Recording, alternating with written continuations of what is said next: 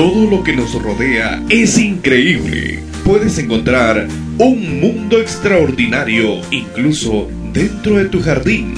Conocer diferentes especies de animales y mucho más en Un Mundo Extraordinario. Élitros, cuídame como a la niña de tus ojos, escóndeme bajo la sombra de tus alas. Salmos 17:8. Pueden estar en lo alto de las montañas o enterrados en el fondo de grandes zanjas. Los escarabajos son uno de los grupos de insectos de mayor éxito en el planeta. Pueden vivir en selvas tropicales o en lugares helados. Su capacidad de adaptación y resistencia está relacionada con los élitros. Observa un escarabajo volando.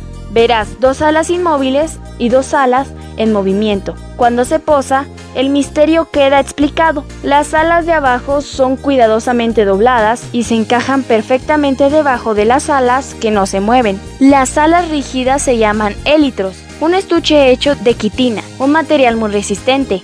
Ellas actúan como las alas fijas de un avión, ayudando al escarabajo a despegar a aterrizar, a mantener el equilibrio y a cambiar de rumbo. En escarabajos que viven debajo del agua, los élitros sirven como depósitos de aire. Los élitros son la más grande protección de los escarabajos. Con ellos pueden enfrentar diferentes situaciones, andar en plantas con espinas, rastrear entre las piedras o enterrarse en el suelo, sin lastimar a las verdaderas alas. David le pidió a Dios que lo escondiera bajo la sombra de sus alas. No sabemos qué era lo que pasaba por su mente cuando se refirió a la sombra de las alas de Dios, pero siendo una persona que vivió gran parte de su juventud en el campo, en contacto con la naturaleza, seguramente conocía el estuche protector de las alas de los escarabajos. David fue perseguido por un rey loco y su ejército, anduvo fugitivo por las cavernas y las montañas del desierto de Judea, expuesto a los peligros de la vida salvaje dependía de la protección divina. Por eso pidió,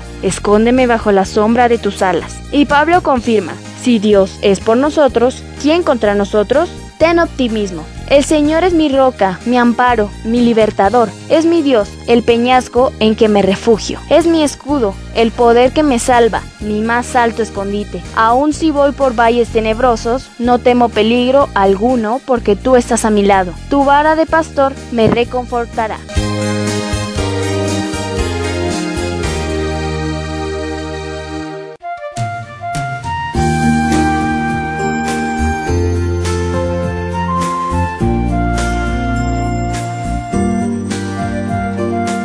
No te pierdas nuestro próximo tema en Un Mundo Extraordinario. Hasta la próxima.